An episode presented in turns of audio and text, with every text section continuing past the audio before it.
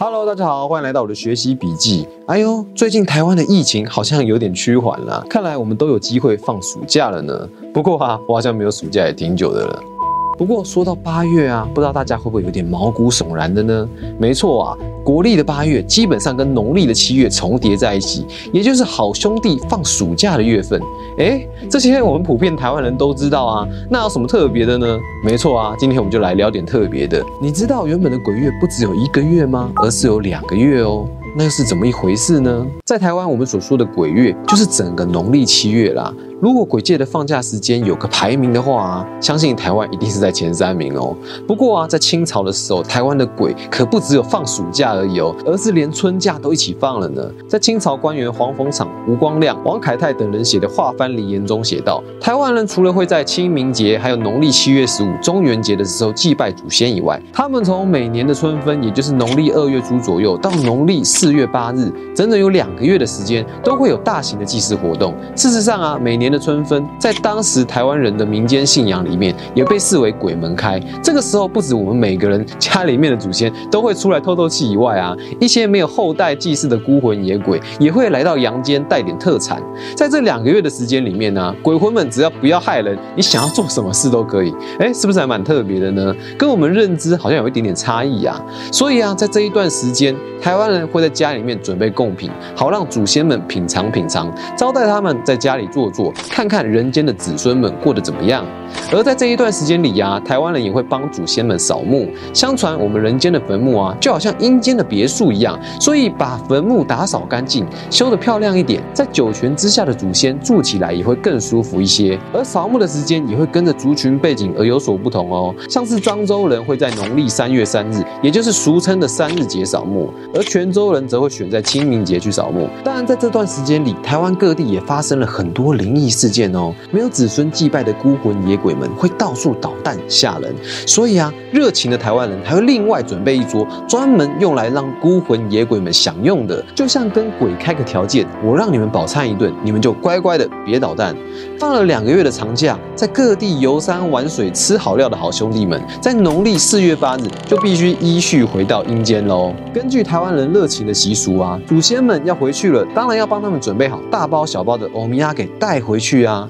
当时的台湾人从农历四月八号的一早就会开始供奉美酒跟水果，让祖先们先饱餐一顿，再准备几套纸做的衣服，还有一些生活用品，烧给即将回到阴间的祖先们带回去当礼物。希望祖先们能在阴间也过得舒坦。同样的啊，家家户户也会特别为这些无主孤魂们准备一套，也希望他们能够开开心心的离开，不要眷恋在人间的美好。而他们下一次再来到人间的时候，就是在农历七月的中元节了。不过那么长的假到底是怎么来的呢？目前也很难考证啊。不过我们从这个节日的起源还有仪式来了解一下这两个月长假的隐藏意涵吧。首先，这两个月长假的记录是出自《画藩离言》，这是一份清朝官方对于归顺朝廷的平埔族原住民的训言、生活记录以及生活规范的文献资料哦。其中注重原住民汉化的过程，所以这本书记载的民俗节庆看起来跟汉人的传统没什么差别哦。但其中啊，有关春分的时候开鬼门，跟农历四月八号关鬼门的说法，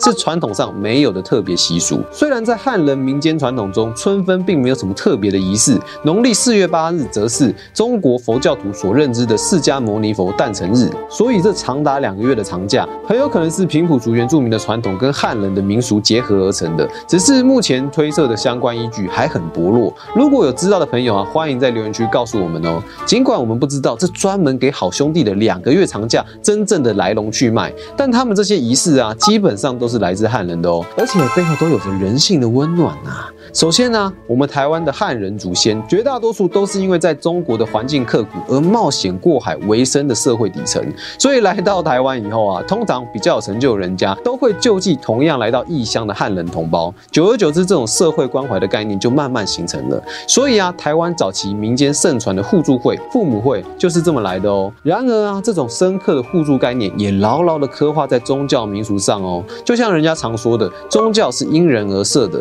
也就是说。宗教民俗在某个方面是反映社会的现况。像是台湾人每逢节日都会有的绕境，其实是在反映帝国时期的老百姓对官员礼仪的文化残留现象。而所谓会给死去的祖先准备酒席跟招待，其实也就像我们平常对很久没有回家的亲人所做的事情一样。至于会帮孤魂野鬼们准备宴席跟紫衣服，这边也反映早期的台湾人对于需要帮助的人的互助精神哦。说的更直接一点就是啊，现在台湾很多的韩式救济社团会在特定的时间准备饭菜，招在无家可归的游民。所以啊，古代的台湾人在面对好兄弟放长假的时候，并没有特别的恐惧感哦，反而还相当的温馨呢。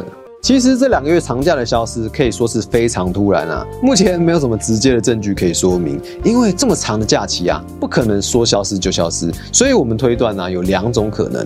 第一种啊，驻台的清朝官员记录的时候误记，当时许多官员在记录台湾风土民情的时候，不是承袭一百年前的资料抄录啊，就是道听途说的写作。第二种啊，环境改变产生的行为制约，也就是可能会因为自然环境改变，导致粮食产量减少，最后无法支撑类似的民俗活动长期进行。尽管这两个月的长假稀里糊涂的消失了，那我们现在所谓的鬼月，也是从很久以前就有的吗？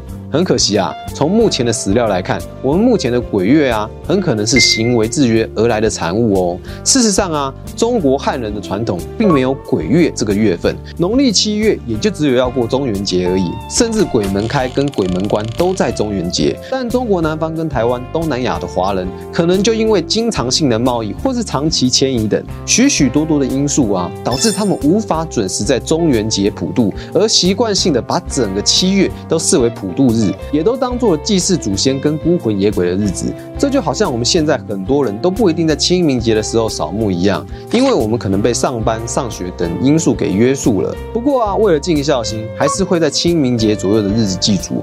不过这些都是我们的推测啦。如果有知道答案的朋友啊，也欢迎在底下留言告诉我们哦。看完这部影片以后啊，很快的就是我们现代台湾人所说的农历七月鬼门开了。其实，在鬼月期间，许多老一辈的台湾人仍然会给好兄弟准备饭。饭菜跟衣服，要好好招待这些远从阴间上来的客人们。尽管长假没有过去放了那么多啊，不过这都不影响台湾人对好兄弟的心意呀。所以啦，鬼月其实没有我们想象中那么可怕。这就好像佛教的师傅们常推广的，鬼月应该理解成孝亲月，是对这些已经离开的老大人们献上一年一度的温情啊。